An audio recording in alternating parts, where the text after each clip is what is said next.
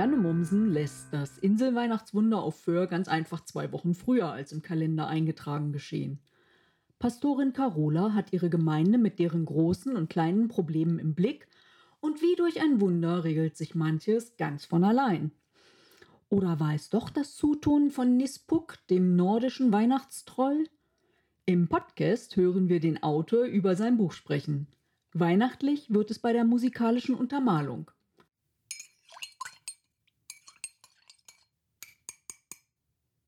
Hallo Janne Mommsen. Moin Heike. Das Inselweihnachtswunder stimmt wunderbar auf das bevorstehende Weihnachtsfest ein. Geschrieben hast du es aber in einer anderen Jahreszeit.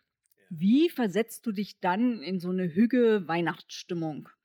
Naja, gut, Weihnachten ist einem natürlich sehr bewusst, selbst wenn es draußen 30 Grad sind. Also man kann sich das schon vorstellen. Aber zusätzlich habe ich noch immer ähm, im äh, Internet mir Weihnachtslieder reingezogen auf YouTube. Zum Beispiel das Jahrguide zu Ende mit rührenden Szenen im Advent, bevor ich zu schreiben begonnen habe. Und deine Bücher, die vermitteln ja auch nicht nur dieses heimelige Gefühl Weihnachten, sondern sie wälzen ja auch wirklich ganz ernsthafte Probleme. Hier fühlt sich zum Beispiel die Pastorin halt gar nicht so wohl an ihrem zweithöchsten Feiertag der Kirche. Äh, was muss für dich beim Fest dabei sein, damit es Weihnachten ist? Naja gut, am liebsten, um mal das Klischee zu bedienen, aber es stimmt wirklich, am liebsten hätte ich natürlich wirklich den Schnee, der dann so langsam rieselt und dann fährt man so zum, zur Weihnachtsfeier. Also das, das muss ich sagen, rührt mich sehr. Aber ähm, das kriegt man ja in Norddeutschland wirklich nicht so verlässlich. Ähm, ich weiß gar nicht, wann das letzte weiße Weihnachten war. Und trotzdem, also eigentlich finde ich das schön und das ist Heiligabend eben so toll, dass das ganze Land zur Ruhe kommt. Ganz zum Schluss gibt es die Schlange bei Douglas, wo die Männer anstehen, die äh, ver vergessen haben, dass Weihnachten ist und noch Parfum kaufen. Super kreativ. Aber wenn diese Schlange zu Ende ist, dann beginnt der Heiligabend. Und man soll ja auch die Feste feiern, wie sie fallen, ne? Also du verlegst ja Weihnachten halt in deinem Buch einfach mal zwei Wochen vorm eigentlichen Termin. Ja. Wäre das für dich denn auch dasselbe Gefühl? Ehrlich gesagt, ich glaube nicht. Also in diesem Fall funktioniert es ja nur, weil diejenige, die dort feiert, ja krank ist und es nicht mehr so wirklich mitbekommt. Aber nein, Weihnachten muss am 24. sein und das anders geht es gar nicht. Ja, und in einer Stadt wie Hamburg würde das ja auch sofort auffallen. Ja, ne? Es ist ja total trubelig. Im dann. Berufsverkehr Heiligabend feiern, dann nein. Das geht gar nicht. Und liegt das vielleicht auch an der Abgeschiedenheit da auf der, dem Hof, auf der Hallig? Also, dass, dass es trotzdem funktioniert? Was denkst du? Ja, sicherlich. Man kann dann natürlich so ein bisschen so ähm, das inszenieren. Das machen die ja auch, dass sie einfach das vorverlegen. Und ja, drumherum gibt es eben keinen Berufsverkehr und es bekommt auch keiner mit. Also es kann nur deswegen funktionieren. Du warst sicherlich auch schon mal irgendwie im Winter auf Föhr, ne? Ja, klar. Wie ist das denn da eigentlich? Also gibt es irgendwas Typisches? Es ist sehr still dort und ähm, es gibt permanent, wenn man da so unterwegs ist, den Unterschied zwischen draußen und drinnen, den man sehr merkt. Man muss sich sehr dick einpacken, wenn man am Meer ist.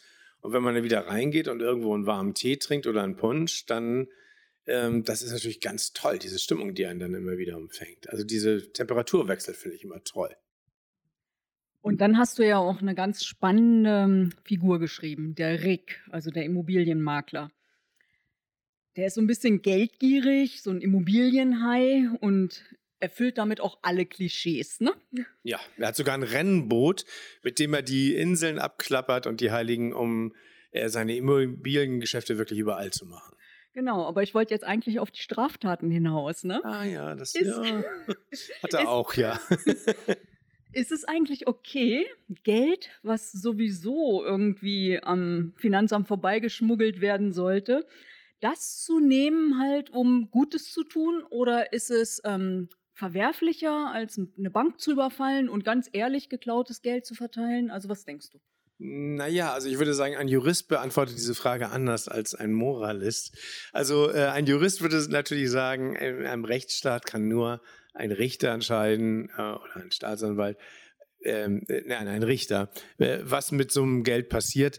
Und natürlich ist es nicht ganz okay. Also wenn man sich das Geld selber in die Hand nimmt, aber andererseits so mit Schwarzgeld, das gehört ja keinem und das vermisst auch keiner und es wird auch niemand deswegen Anzeige erstatten, weil Schwarzgeld verschwunden ist. Insofern ist es so Geld, was, wie soll ich das sagen, zur freien Verfügung steht, würde ich sagen. Und welche Institutionen würdest du unterstützen? Weißt du das schon? Naja, ich unterstütze sowieso immer ein paar Institutionen, also in, in, hier in Deutschland die Bahnhofsmission und dann auch immer die Welthungerhilfe. Also der, klar, also das würde ich schon tun. Und wenn ich jetzt persönlich jemanden kennen würde, der jetzt dringend Geld braucht, würde ich ihm das natürlich auch zugeben lassen. Ja, und für die Spannung in der Handlung müssen ja auch verschiedene Charaktere aufeinandertreffen.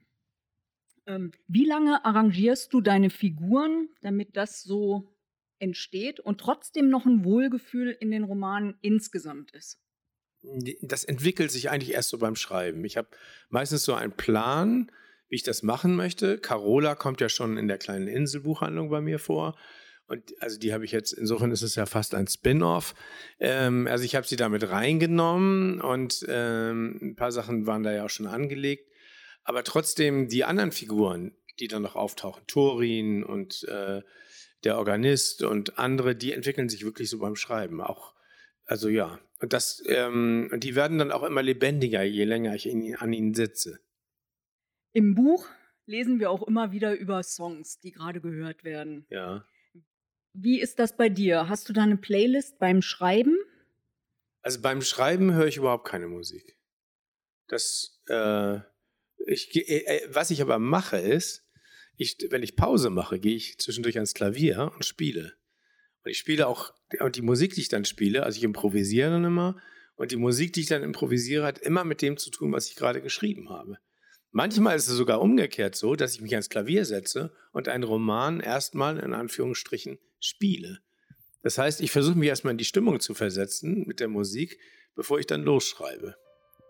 Auch interessant. Also den Roman intuitiv mehr zu erfassen und nicht so über die Worte.